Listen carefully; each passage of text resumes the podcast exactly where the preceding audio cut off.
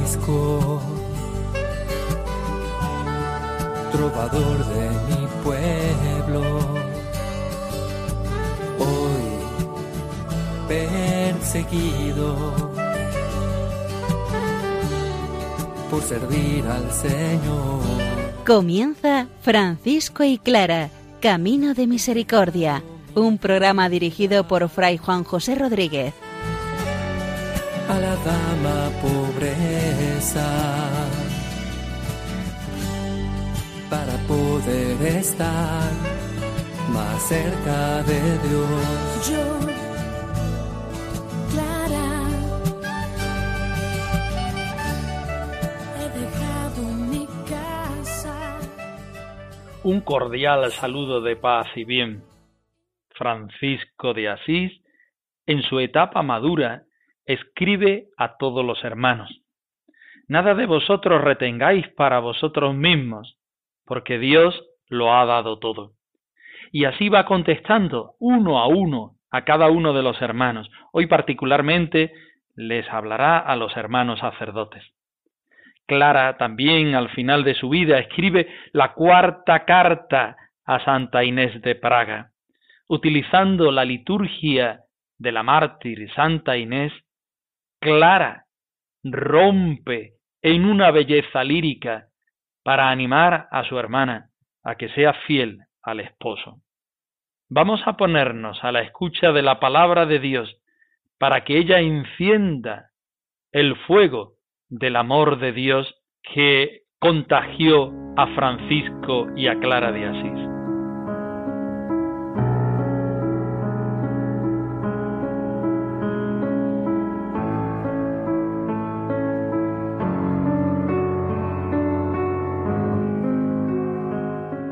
Del Evangelio de San Lucas.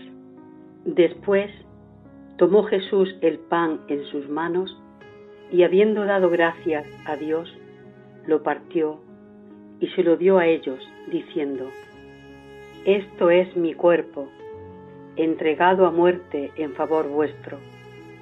Haced esto en memoria mía. Lo mismo hizo con la copa, después de la cena, diciendo, Esta copa es el nuevo pacto confirmado con mi sangre, la cual es derramada en favor vuestro.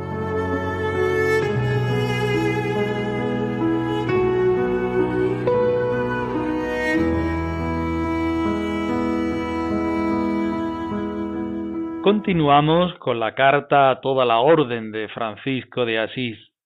Hoy hace un ruego a los hermanos sacerdotes, mis hermanos sacerdotes, para que mm, celebren la Eucaristía purificados, con pureza, con reverencia, con una intención santa y limpia. Y les recuerda cómo deben ponerse delante del Señor. Mi sacerdocio y mi vida son siempre una sola cosa. El sacramento del orden penetra toda mi vida.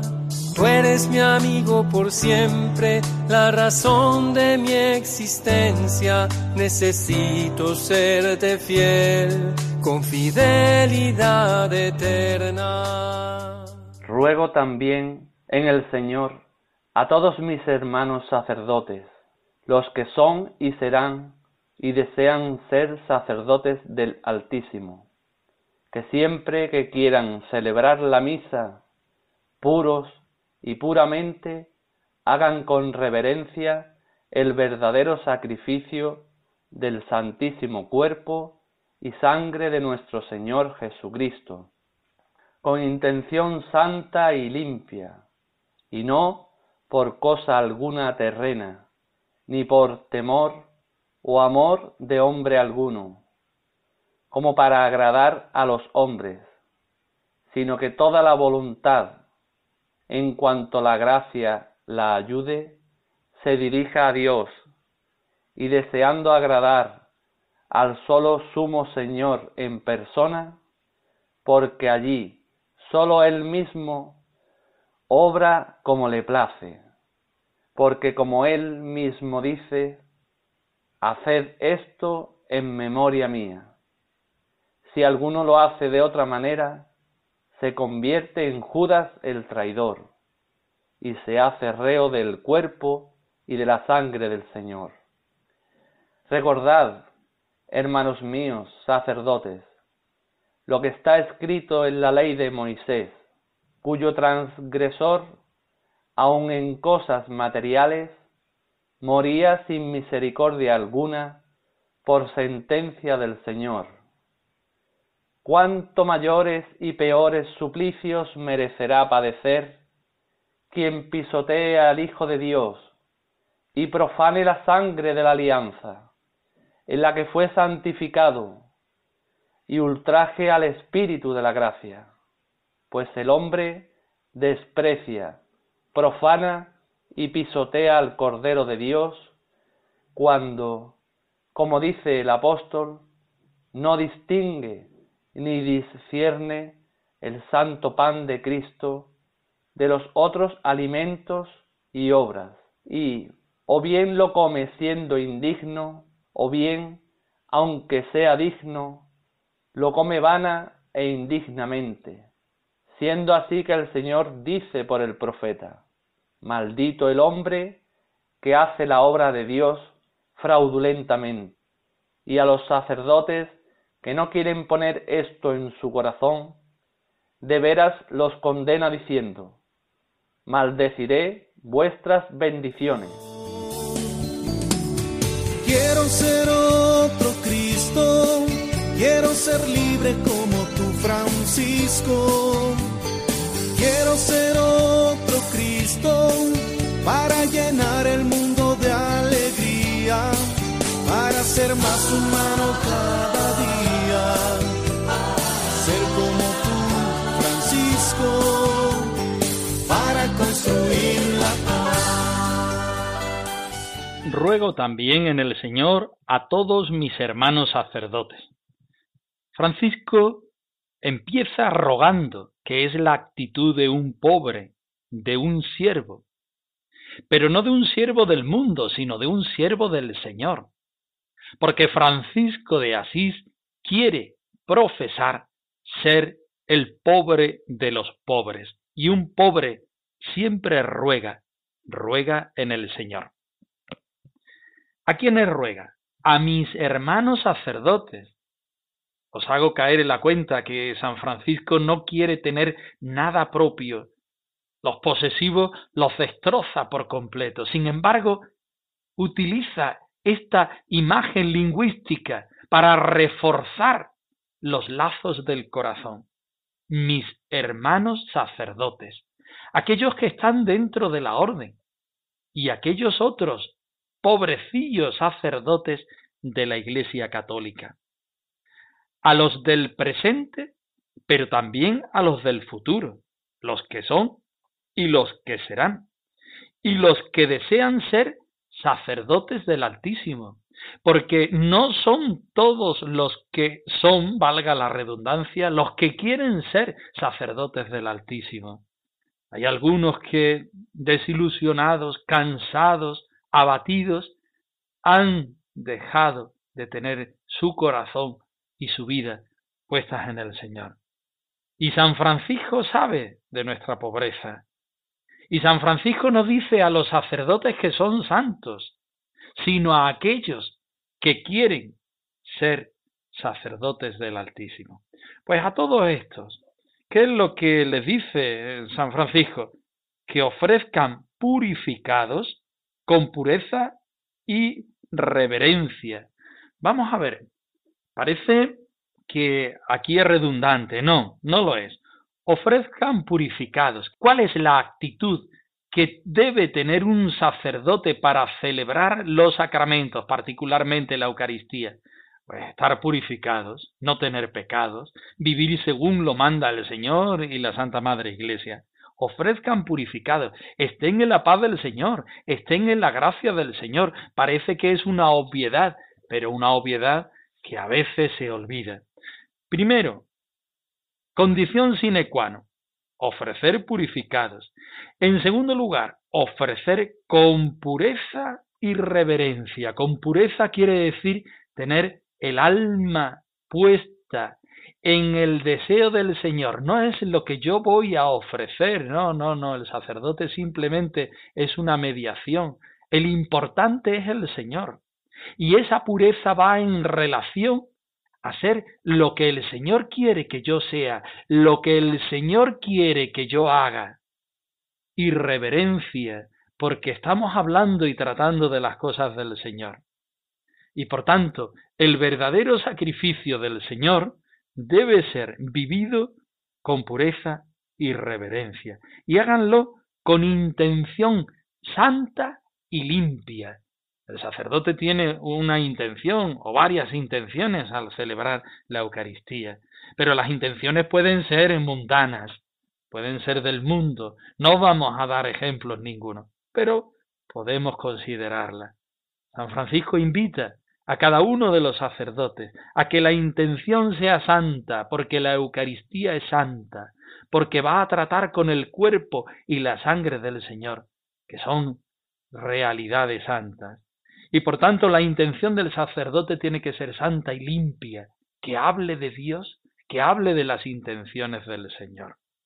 Como queriendo agradar solamente a Dios y no a los hombres, sino que toda voluntad, en cuanto es posible con la ayuda de la gracia, se dirija a Dios, deseando agradar al solo sumo Señor, pues solamente ahí obra como a Él mismo le agrada todos los hermanos han de ser menores. Menores, como María fue menor. Menores, como Cristo fue menor. El último, el servidor, el salvador del universo fue menor. Menores, como María fue menor, menores. Sabemos que al Señor le agrada todas nuestras alabanzas, todas las Eucaristías, pero le agrada en el sentido no que Él sea más grande con nuestras alabanzas, no, no podemos engrandecer al Señor con nuestra alabanza. Nuestra alabanza nos engrandecen a nosotros mismos, que somos necesitados tremendamente de Dios. Si alguno lo hace de otro modo, se convierte en Judas traidor, que se hace reo del cuerpo y de la sangre del Señor. San Francisco hace un precioso desarrollo en positivo pero a continuación viene el desarrollo negativo. Recordad, hermanos míos sacerdotes, recordad que no somos tan santos como quisiéramos. Recordad que muchas veces la vida nos lleva por caminos que no quisiéramos. Recordad lo que está escrito en la ley de Moisés. ¿Y qué es lo que está escrito en la ley de Moisés?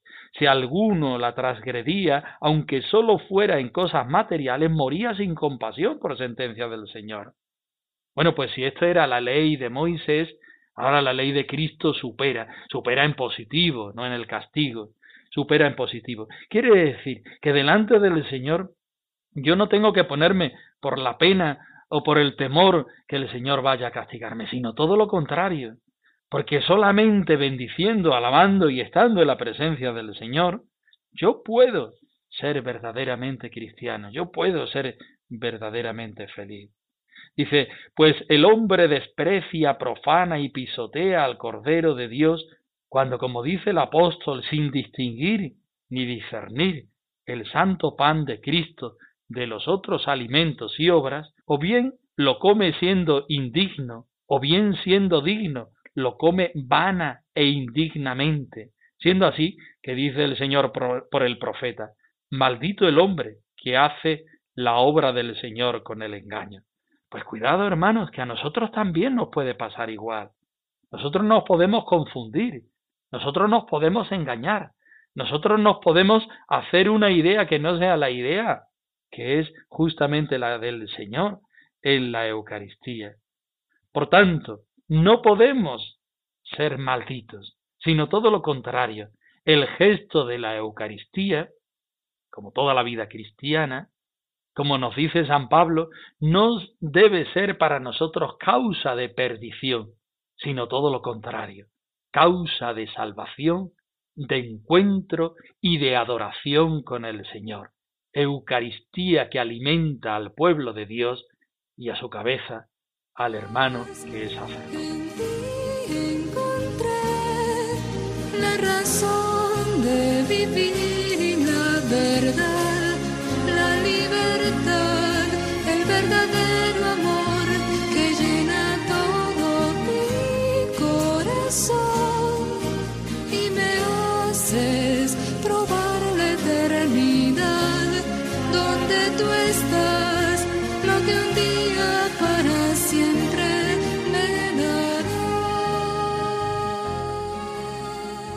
Nos enfrentamos a continuación con un trocito de la cuarta carta de Santa Clara a Santa Inés de Praga.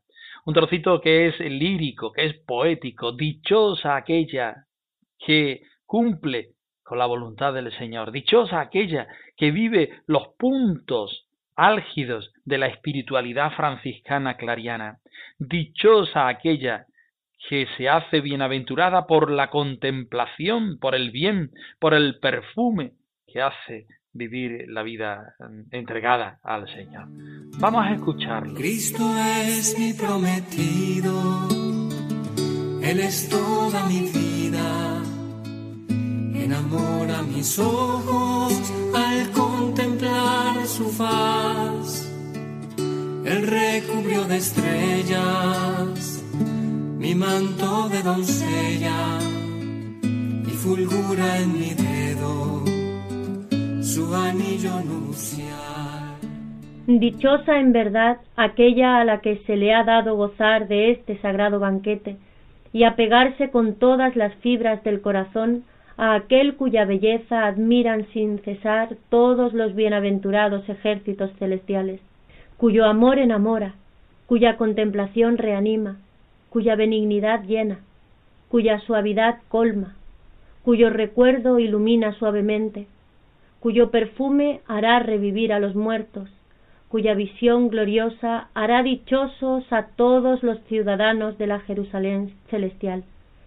Él es esplendor de la gloria eterna, reflejo de la luz perpetua y espejo sin mancha. Cristo es mi enamorado, es mi amante y mi amado. Mi frente la ha marcado con su sello de amor. Y yo estoy consagrada a mi Cristo adorado, que ningún otro amante se me acerque jamás. Dichosa en verdad, podemos decir feliz, alegre, bienaventurada, aquella a la que se le ha dado gozar de este sagrado banquete. Santa Clara habla de la vida consagrada, de la vida clariana en clave eucarística. Afirma que la vida de seguimiento de una clarisa es como una Eucaristía. Dichosa aquella, aquella hermana que se le ha dado gozar vivir esta vida, esta vocación en esta clave, viviendo toda nuestra vida, toda nuestra vocación como un sagrado banquete. Y apegarse, este verbo es muy importante, porque justamente Francisco y Clara por el amor a la pobreza, o podríamos decir más bien por el amor a Dios y el desapego de todas las realidades, cuando utilizan estos verbos, estas palabras, estas expresiones que quieren eh, subrayar todo lo contrario a lo que ellos viven, es justamente para hacerlo con respecto al Señor. Apegarse significa estar apegado, estar pegado a, pero aquí lo utiliza Clara con un sentido afectivo todavía más fuerte. Sería tener una inclinación, sería tener un afecto espiritual, sería tener el corazón pegado, con todas las fibras del corazón. Es decir, no solamente utiliza el verbo apegarse, sino además lo completa con todas las fibras del corazón. ¿A quién? No cabe ya la menor duda. A aquel cuya belleza admiran sin cesar todos los bienaventurados ejércitos celestiales. Esta frase la toma de la liturgia de Santa Inés, pero no de Santa Inés de Praga, sino de, de la Santa eh, Inés, la, la romana, la mártir, de la cual hereda el nombre nuestra Inés de Praga. Santa Clara utiliza este recurso muchas veces, utiliza la liturgia del santo, nos llamamos como él, para que la vida de ese hermano, de esa hermana, sea un fiel reflejo a la vida de su santo protector. A aquel cuya belleza admiran sin cesar, cuyo amor enamora, cuya contemplación reanima, cuya benignidad llena, cuya suavidad colma, cuyo recuerdo ilumina severamente, cuyo perfume hará revivir a los muertos, cuya visión gloriosa hará dichosos a todos los ciudadanos de la Jerusalén celestial. Bueno, pues rompe en un montón de figuras para ser más del Señor, para amar más al Señor, para entregarnos totalmente al Señor. Un amor que enamora, una contemplación que reanima, una benignidad que llena, una suavidad que colma, un recuerdo que ilumina suavemente, un perfume que hará revivir a los muertos, una visión gloriosa que hará dichoso a todos los ciudadanos de la Jerusalén celestial. Clara sabe que tiene sus ojos puestos en el Señor, su corazón inclinado y pegado en el Señor. Por tanto, cada vez que nosotros vivimos la vida franciscana, la vida clariana, en el caso particular de ella, nos estamos encontrando con esta gracia. Él, Jesucristo, aquel, como dice ella, cuya belleza admiran sin cesar todos los bienaventurados ejércitos celestiales, Él es el esplendor de la gloria eterna. Él, Jesucristo, el esposo, es el reflejo de la luz perpetua. Él es el espejo sin mancha donde cada uno de nosotros podemos y debemos mirarnos.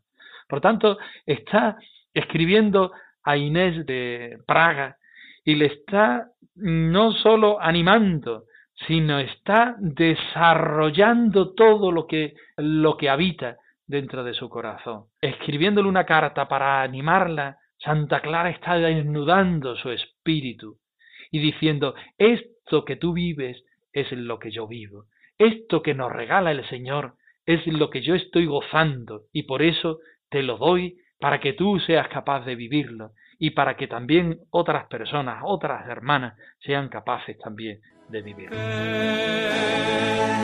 amada ya